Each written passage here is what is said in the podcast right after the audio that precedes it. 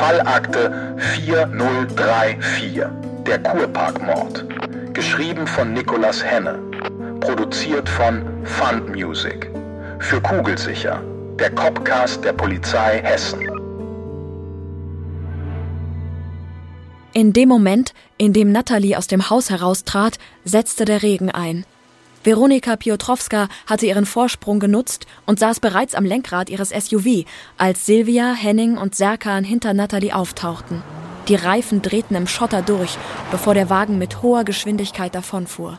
Dr. Evelyn Radev stand regungslos neben ihrem Sportwagen und beobachtete das Geschehen.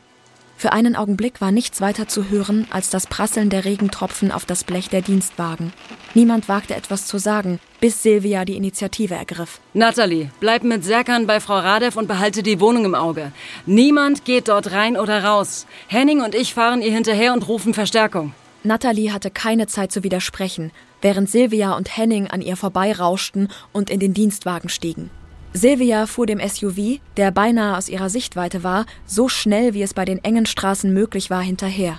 Henning nutzte die Zeit, um Verstärkung über Funk anzufordern. Dabei erinnerte er sich, dass er dieselbe Situation schon einmal erlebt hatte.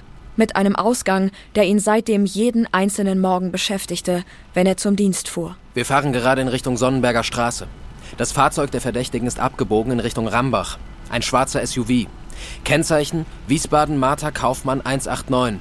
Hinweis, die Person ist möglicherweise bewaffnet. Dann wandte er sich an Silvia, die ihren Blick nicht von der Straße nahm. Zum ersten Mal konnte auch sie ihre Anspannung nicht verbergen. Ihre Fingernägel bohrten sich in das Kunstleder des Lenkrades und hinterließen tiefe Furchen. Und zum ersten Mal war sie es, die Blaulicht und Martinshorn anschaltete und die Tachonadel nach oben schnellen ließ, soweit es bei den Straßenverhältnissen möglich war. Glaubst du, das mit den Haaren ist ein Zufall? Wieso sollten sie ausgerechnet in Wengs Wohnung auftauchen?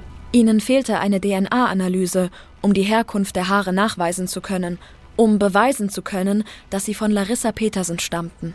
Bis dahin wären ihre Überlegungen nichts weiter als Spekulation. Und doch gab es für Henning keinen Zweifel daran, was Serkan wenige Minuten zuvor in der Hand gehalten hatte. Der schwarze SUV schlängelte sich über die kurvige Landstraße, deren Belag vom Regen immer rutschiger wurde.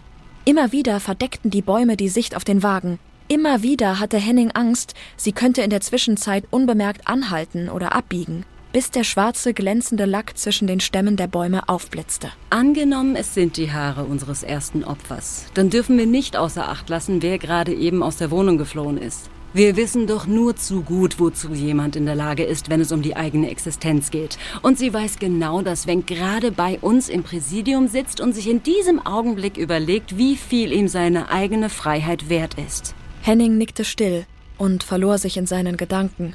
Zwei Jahre war es her, seit er seine Familie verlassen hatte, weil er sich von seiner Verlobten unter Druck gesetzt fühlte, weil er seine beiden Kinder zwar liebte, aber seine eigenen Lebenspläne nicht für sie aufgeben wollte weil er seine Verlobte liebte, aber nicht so sehr wie seine Wochenendausflüge mit seinen Freunden, von denen er meistens viel zu spät und verkatert zurückkehrte, unfähig den freien Sonntag mit seiner Familie zu verbringen, bis er sich entscheiden musste. Die Zufahrt nach Hambach ist abgesperrt.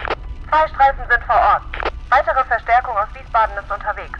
Henning schreckte auf und hatte gerade realisiert, wo er sich befand, als Silvia in die Eisen stieg und ihr Dienstwagen über die Fahrbahn schlitterte. Als er kurz vor einer Leitplanke zum Stehen kam, sprang Silvia aus dem Wagen. Komm schon, Henning, sie darf uns nicht noch einmal entwischen. Beeil dich! Henning öffnete die Tür und rannte seiner Chefin hinterher, die auf einen Feldweg zusteuerte. An dem schwarzen SUV vorbei, der kurz vor einem Graben zum Stehen gekommen und verlassen war. Jetzt war er wieder voll da und sah Veronika Piotrowska einige Meter vor ihnen über den schlammigen Weg stolpern. Von weitem hörte er die Martinshörner der Streifen, und er erkannte, dass Silvia und Henning es waren, die sich der Situation stellen mussten. Er ignorierte den Schmerz, der sich in seiner Brust breit machte, weil ihm beim Rennen die Luft ausging. Den Geschmack von Kupfer im Mund, die brennenden Beine. Gerade war er auf Silvias Höhe angekommen, als Veronika Piotrowska über eine Mischung aus Schlamm und Geäst stolperte. Sie fiel mit dem Gesicht nach vorne auf den Boden und blieb regungslos im Schlamm liegen. Hände nach vorne, keine Bewegung! Henning lief weiter. Henning, bleib stehen! Immer weiter auf sie zu, bis er sehen konnte, wie sie ihre Arme ausgestreckt hatte und sich nicht mehr bewegte. Mit gezogener Waffe näherte er sich und betrachtete ihr Gesicht. Das Gesicht einer Mörderin. Das Gesicht von der Frau, die Merve niedergestochen hatte. Von hinten hörte er die schweren Schritte von Silvia, die neben ihm stehen blieb und ebenfalls den Blick auf den regungslosen Körper vor ihnen senkte. Und auf den Stein, von dem sich ein Rinnsal aus Blut den Weg in Richtung Graben suchte.